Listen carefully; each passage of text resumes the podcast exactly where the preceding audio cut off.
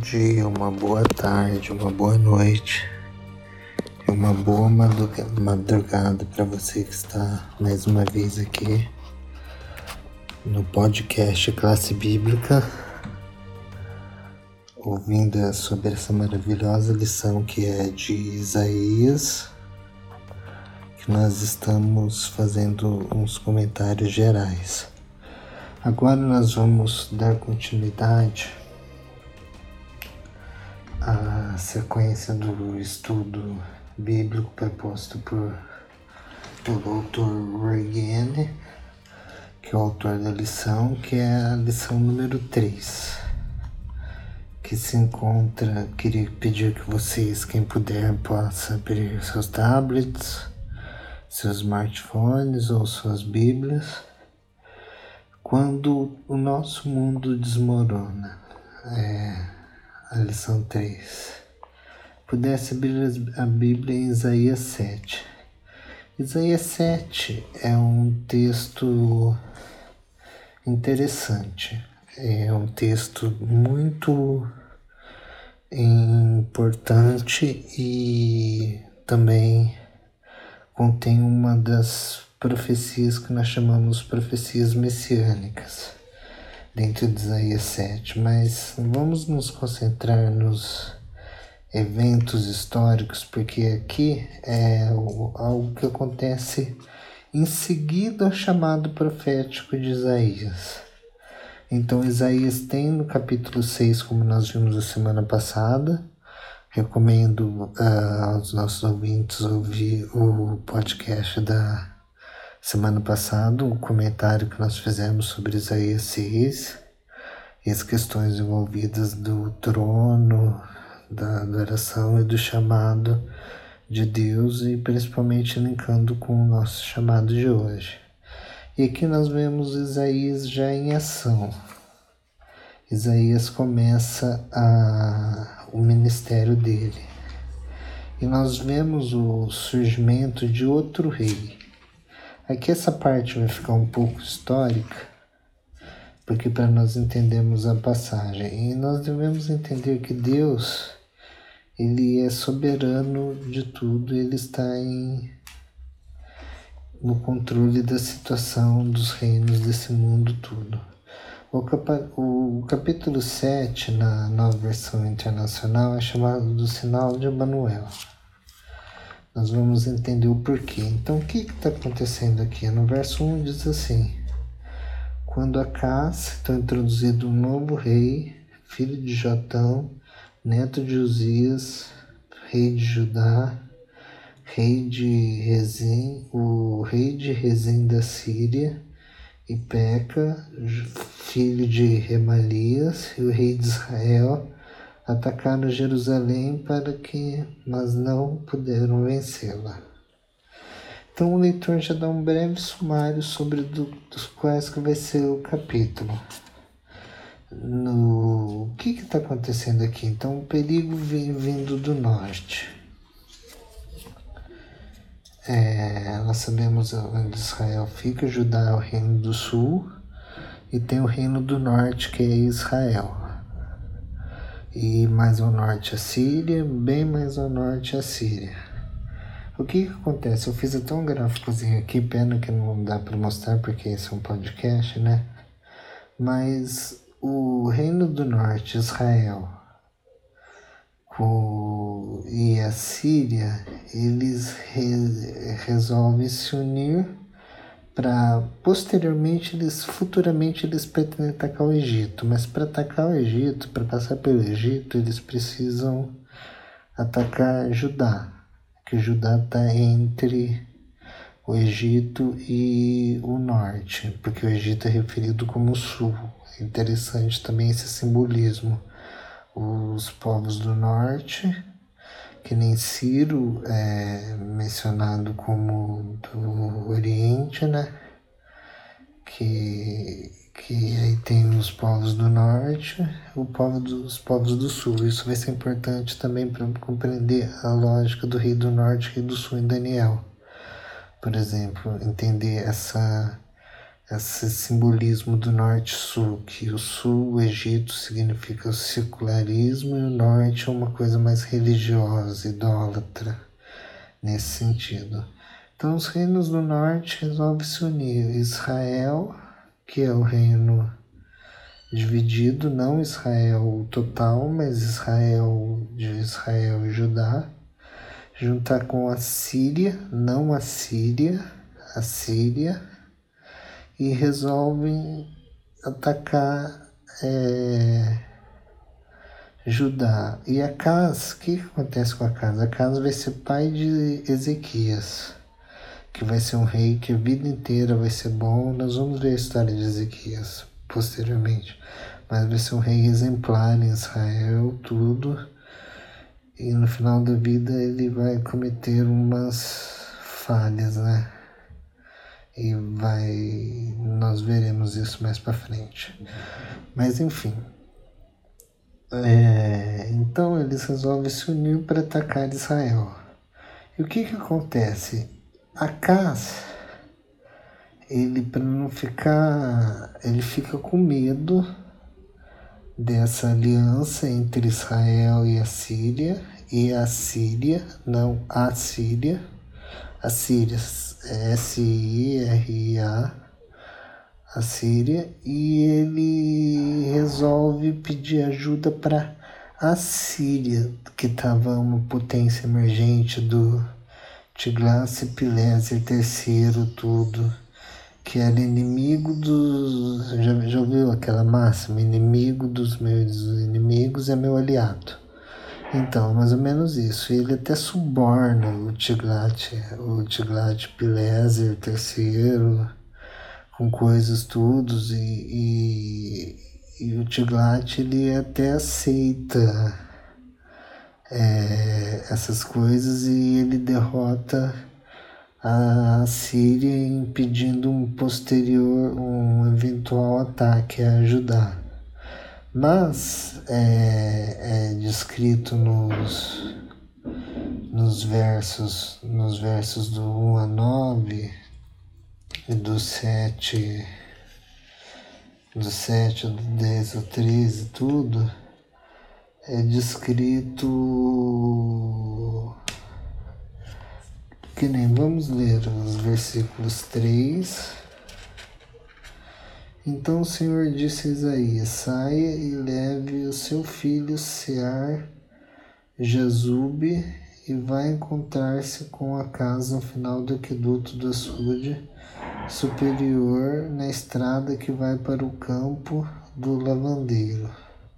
É interessante essa parte porque no, quando Acas tenta fazer uma aliança com é, a, a Síria contra a Síria e a Síria vai aniquilar a Síria nesse momento. Não eram os planos de Deus que isso acontecesse, mas no decorrer do capítulo que nós vamos terminar semana que vem, nessa nós vamos até o verso 14. Na semana que vem nós vamos terminar o capítulo e introduzir o 8 oitava, nós vamos ver que a Síria ela, ela vai ter um papel importante na ela é aniquilada a Síria e a Síria ela vai ter um papel importante na, na construção da história tanto de Israel quanto de Judá e o Tiglat-Pileser III ele vai fazer algumas coisas, principalmente em relação ao Reino do Norte. E o que, que acontece? É, quando Deus, quando a casa está para se unir a um rei que não deveria, um rei pagão, a uma união que não deveria ser feita, deixar os cuidados de Deus, Isaías entra em ação. Então, profeta entra em ação. É muito importante isso. O profeta sempre em criação, pedindo o mispat, que é a justiça, e como o Heschel vai falar, e o profeta sempre entra em ação a mandato de Deus para interceder pelo melhor do povo e da nação. Então Isaías entra, entra em cena e Isaías, ele. Deus diz assim: Então o Senhor disse a Isaías: Saia, leve seu filho Sear Jazub, que é o nome que está na, na NVI, eles traduziram em hebraico, Sear Jazub. E, e Sear Jazub significa, se vocês pegarem a Almeida Revista Atualizada, tudo vai estar o resto volverá. Mas a tradução literal é de Sear Jazub significa o remanescente voltará. Então aqui nós temos já uma, uma coisa enigmática, vamos dizer assim. Não enigmática, mas uma, uma, uma profecia já. Deus pega, fala para Isaías pegar e levar o filho dele que chama o remanescente voltará. O remanescente voltará da onde? Então nós já vemos a temática do exílio presente aqui. Isaías, inclusive até mais que Jeremias, porque Jeremias ainda convoca o arrependimento de Judá tudo, só que aqui nós temos o reino do norte, né? E nós vemos, primeiramente, se nós lembrarmos o primeiro podcast, lembra quando eu falei para ouvirmos o, para lermos o comentário bíblico adventista sobre os planos de Deus para a nação de Israel? E como que Deus resolveu trabalhar com a nação de Israel quando ele viu que a nação falhava constantemente? ele escolheu um remanescente. Então, através desse remanescente, ele ia operando as maravilhas dele, ele ia operando o plano da salvação e não ia colocar em ameaça a aliança davídica, o trono davídico que ia vir no trono messiânico, que era o que Acá estava fazendo ao se colocar no numa posição de subordinado da Síria para poder destruir essa aliança entre a Síria e o Israel, então ia, ser, ia trazer consequências catastróficas. Isaías entra em cena, ele entra na narrativa com o filho dele, Deus falando que um remanescente voltará. Então o exílio aqui praticamente está presente, mas com um toque de esperança. Mesmo que vá para o exílio, mesmo que o povo vá para o exílio, imaginando que o exílio, tanto do norte quanto do sul, se dariam do norte poucos anos depois, do sul uns 200 anos depois, mas já falando que o remanescente voltaria Entendeu? Então, se o povo fosse para o exílio, no contexto aqui, voltando, vamos voltar aqui. Se o povo fosse para o exílio, o remanescente voltaria. Então, era para o povo estar seguro em relação a isso. Isso traz uma mensagem para nós hoje. Deus, às vezes, nós estamos numa situação de exílio espiritual, de exílio é, familiar, de exílio, vários tipos de exílio, vamos colocar mas Deus promete que o remanescente voltará. Se nós somos fiéis a Deus como remanescente, nós vamos voltar e vamos estar com Deus. Esse remanescente poderia ser tanto o remanescente, tanto o filho de Isaías, que era o nome do filho, mas o filho tinha um caráter simbólico também, profético, e o remanescente voltaria onde? Voltaria a adorar a Deus ou voltaria também para a terra. Tem essas duas questões, essas duas questões. Voltaria a adorar a Deus e voltaria a adorar a terra. Então a aliança é feita e tem uma tentativa de intercep interceptação de, de Isaías e que o autor ele diz uma, uma, uma, uma questão interessante. Ele diz assim: Acas deve ter ficado surpreso quando Isaías o, o cumprimentou e apresentou seu filho chamado O Resto Volverá. O resto, o remanescente, de quem? Volverá que, visto que o pai do garoto era profeta o nome soava como uma fatídica mensagem acerca do cativeiro. Ou poderia ser que a mensagem tratasse do retorno do povo arrependido a Deus? Ver o verbo volver também tem o significado, o verbo volver também tem o significado de arrependimento, que é techuvá. Techuvá que você se arrepende como se você estivesse indo, significado techuvá é assim, você estivesse indo numa indo numa direção e você tem a techuvá, você tem a volta para a direção correta. Você está indo numa direção errada, você faz a techuvá, a, a volta para a direção correta. Então tem esse significado de arrependimento. E a mensagem para casa era dependente, depende de você. Afaste, afaste dos pecados ou vá para o, vá ao cativeiro, do qual um remanescente retornará. A decisão é sua. E depois nós temos que a casa não, não atende esse chamado de Isaías à fé, porque Isaías chama a casa a ter fé em Deus, que Deus ia livrar dessa situação. A casa não aceita isso, ele resolve fazer, ele dá presentes, inclusive a Tiglat-Pileser III e várias outras coisas, suborna o rei, então ele faz umas atitudes lastimáveis que ia trazer consequências horríveis se não tivesse uma intervenção divina. E a narrativa vai caminhando por um, por um clímax que, dos versos 10 ao 13 do capítulo 7, diz assim, ó, se você quiser acompanhar comigo, dos versos 10 ao 13, diz ainda o Senhor a casa, peça ao seu Senhor, seu Deus, um sinal miraculoso, seja das maiores profundezas, seja das alturas mais elevadas. Então Deus fala para Acas para ele pedir um sinal para ele. Isso nós vamos ver que vai se retornar na narrativa de Ezequias, a questão do sinal. Filho de Acás, Ezequias é. É interessante ficar com isso em mente para nós vermos esse paralelo, como que vai acontecer com Ezequias. Mas aqui Acás, ele citando o princípio da Torá para não testar Deus tudo, ele recusa, ele fala, não pedirei e não porei o Senhor à prova. Mas mesmo assim, Deus fala no verso 14.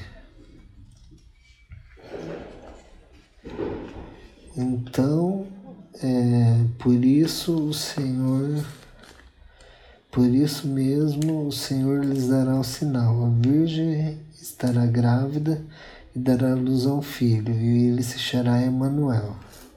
Emanuel é Deus conosco. Eu recomendo para, quem quiser aprofundar nessa, nessa questão dessa passagem, desse sinal, sobre o, o livro do Jacques Ducan que chama Emaús, No Caminho para Emaús, Cinco Profecias Messiânicas.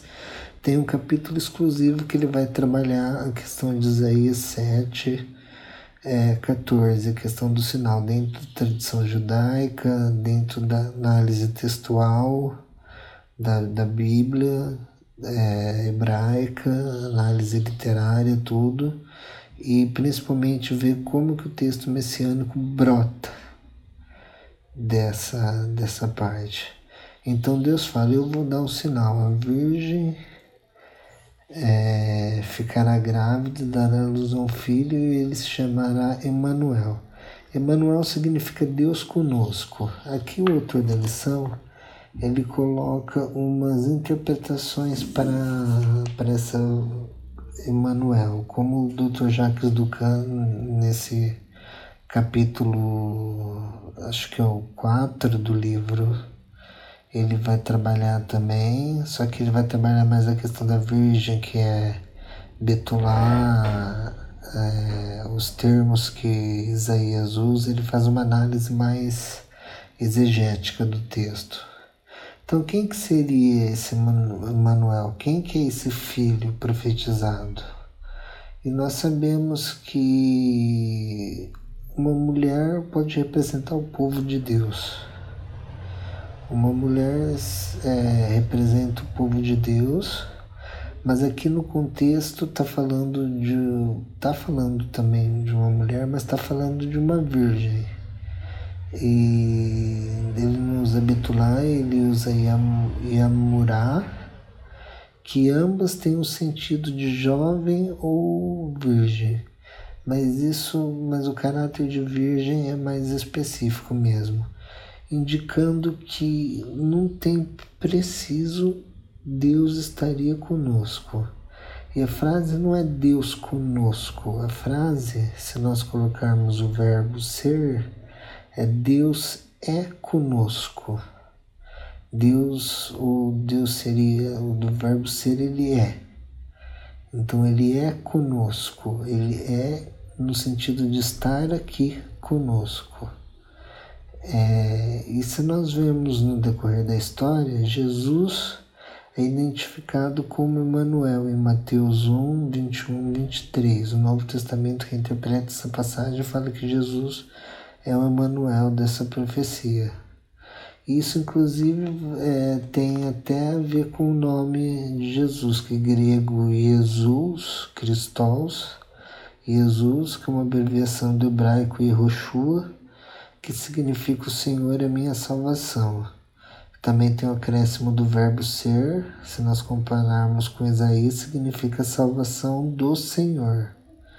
Então, mas o nome de Emanuel não é apenas uma descrição abstrata, é uma asseveração da promessa cumprida. Deus é conosco.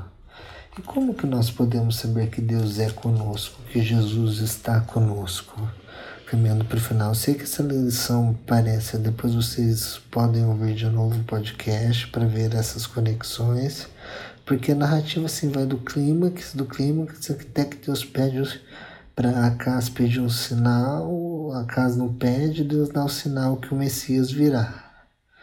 E o Messias vai estar conosco, o Messias vai estar junto da gente, ele é conosco.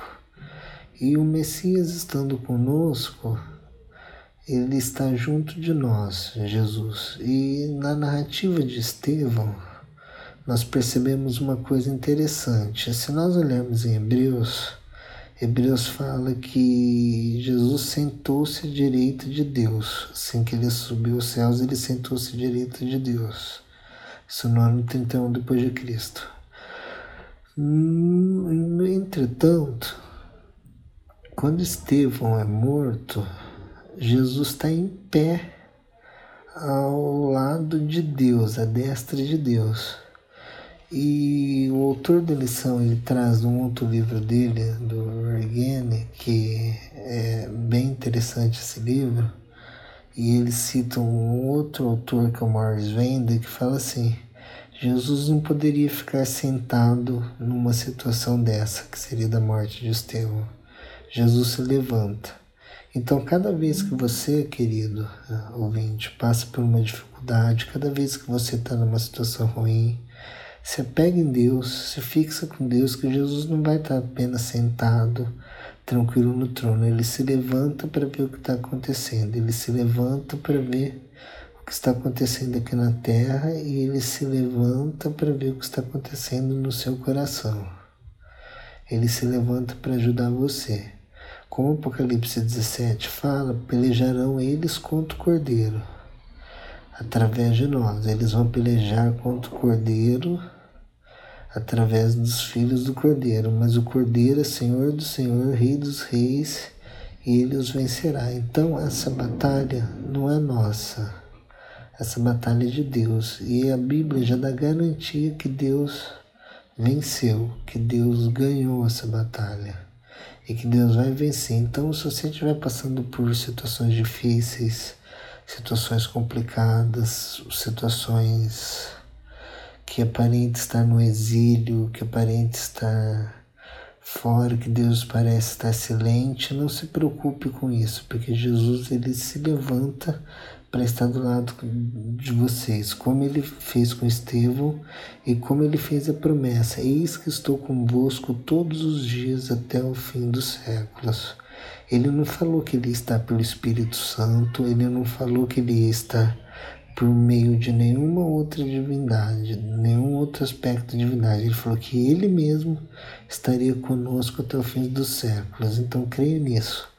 Se você estiver sozinho, se você estiver se sentindo sozinho, triste nessa situação que o mundo está ainda, numa situação de pandemia, fique tranquilo que Jesus está com você. Independente da situação que você se encontra, o mais importante de tudo é termos Deus ao nosso lado e sabermos que nós estamos mais próximos de Deus, sabemos que nós estamos com Deus, em breve nós vamos vê-lo nas nuvens do céu.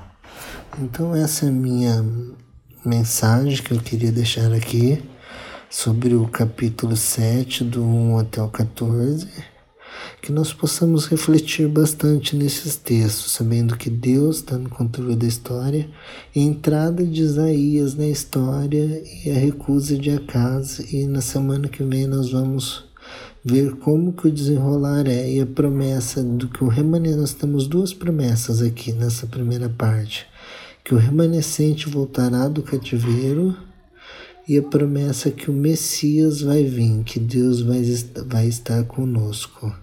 Então nós temos a promessa do remanescente e a promessa do Messias. Então duas promessas muito importantes para nós, que essa seja uma mensagem que nós possamos estar sempre com, conosco, nós possamos levar esse como remanescentes hoje do tempo do fim, esse Messias para as pessoas que precisam, para as pessoas que necessitam, para as pessoas que estão sedentas do conhecimento do Evangelho, do conhecimento de Deus. É minha mensagem, meu agradecimento, um abração e até mais. Até a próxima semana.